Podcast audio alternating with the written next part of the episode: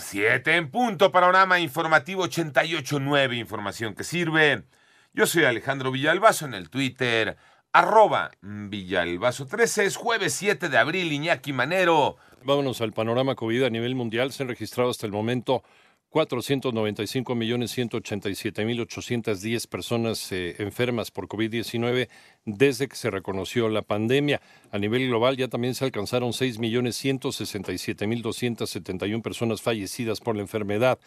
Y de acuerdo con un estudio publicado por eh, la revista británica médica, la British Medical Journal, COVID-19 aumenta el riesgo de desarrollar trombosis profunda, trombosis venosa profunda, es decir, coágulos graves hasta seis meses después del contagio y de un evento hemorrágico hasta dos meses después. Así que si tuviste COVID, consulta a tu médico y vete checando.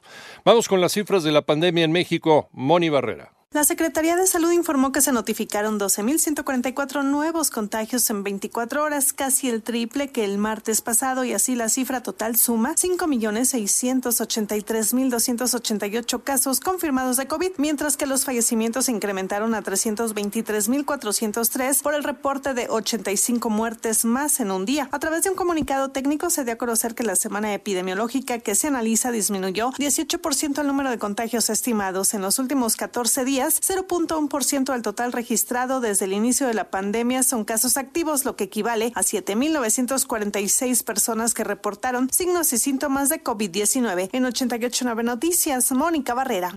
Ya fue detenido en el panorama internacional eh, nacional Mauricio N., el presunto asesino de Hugo Carvajal, quien se entregó ante las autoridades del Estado de México, por lo que ya se encuentra recluido en el penal de Barrientos en espera de que se determine su situación jurídica.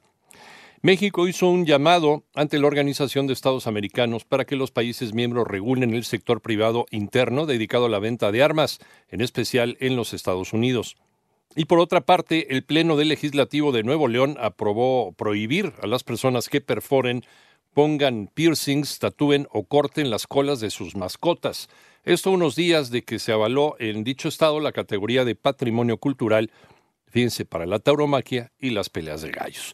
Advierte la iniciativa privada que la aprobación de la reforma eléctrica podría traer efectos negativos. María Inés Camacho. A pesar de que México ya es el cuarto productor de autopartes a nivel mundial al haber desplazado a Alemania, la industria nacional automotriz podría quedar fuera de las inversiones para ensamblar vehículos eléctricos si los legisladores aprueban la reforma eléctrica que impulsa el jefe del Ejecutivo. Así lo advirtió el presidente de la AMDA, Guillermo Rosales, quien agregó que no será suficiente tener la capacidad para producir vehículos eléctricos o componentes para estas unidades, sino no se podrán vender en otros países de Europa o ciudades de Estados Unidos si no se cumple con los requisitos comerciales que ellos demandan. Se estarán imponiendo aranceles para que aquellos eh, vehículos que no cumplen en su traza de producción con haber sido elaborados a partir de la utilización de energías eh, limpias, pues tendrán que pagar ese costo. Por su parte, Carlos Serrano, economista en jefe del grupo financiero BBVA México, advirtió que de ser aprobada la reforma llevará al país a una recesión económica, además de menores inversiones. 88.9 Noticias, María Inés Camacho Romero.